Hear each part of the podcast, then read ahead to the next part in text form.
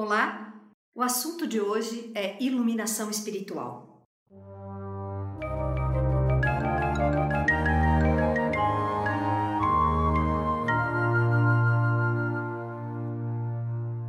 A iluminação espiritual é um processo de expansão da consciência individual que passa a reconhecer qual a sua origem e como ela está ligada com o todo.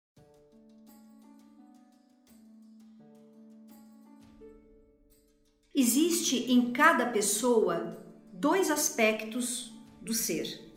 O primeiro é o ego, que é um eu falso e temporário, que está identificado com coisas como o seu nome, o seu corpo, os seus pensamentos, a sua profissão, suas memórias e as suas crenças. E o outro aspecto é a centelha divina ou essência, que é o verdadeiro eu, conectado com a inteligência cósmica.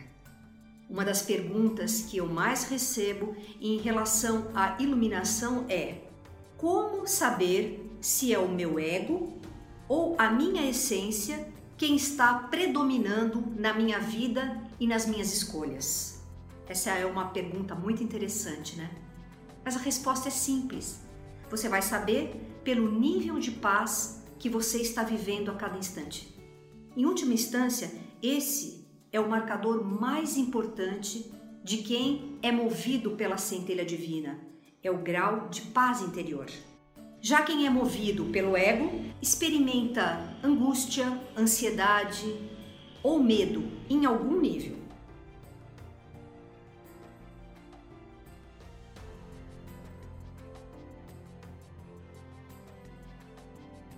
Enquanto você não se rende ao fato de que é um com o todo, o que é que você pode fazer na prática para ter mais paz?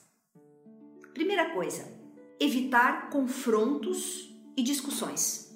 O ego quer sempre ter razão e ficar com a última palavra, tanto o seu quanto da outra pessoa. Segundo, evite competir com os outros e consigo mesmo. O ego adora ser o primeiro em tudo. Você pode evoluir e crescer sem essa pressão de se manter no topo, ok? Terceira coisa a fazer: aceite a realidade como ela se apresenta. Se você quiser modificar sua realidade, você precisa manter uma vibração de serenidade, paz e aceitação em primeiro lugar. Quarto, evite preocupações.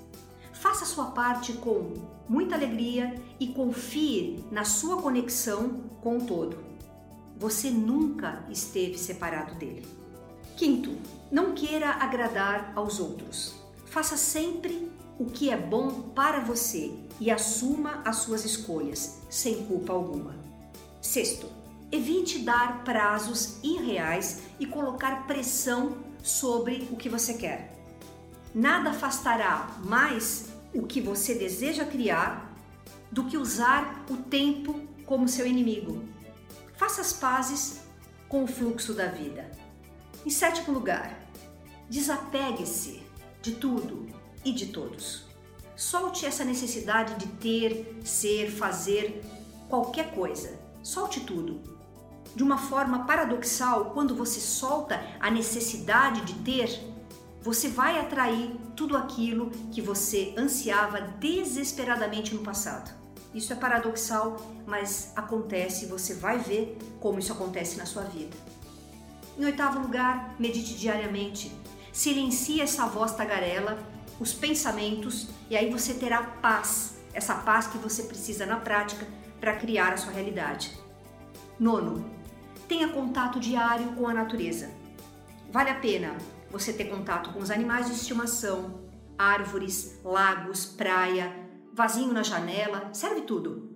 A natureza transpira paz e vai contagiar você.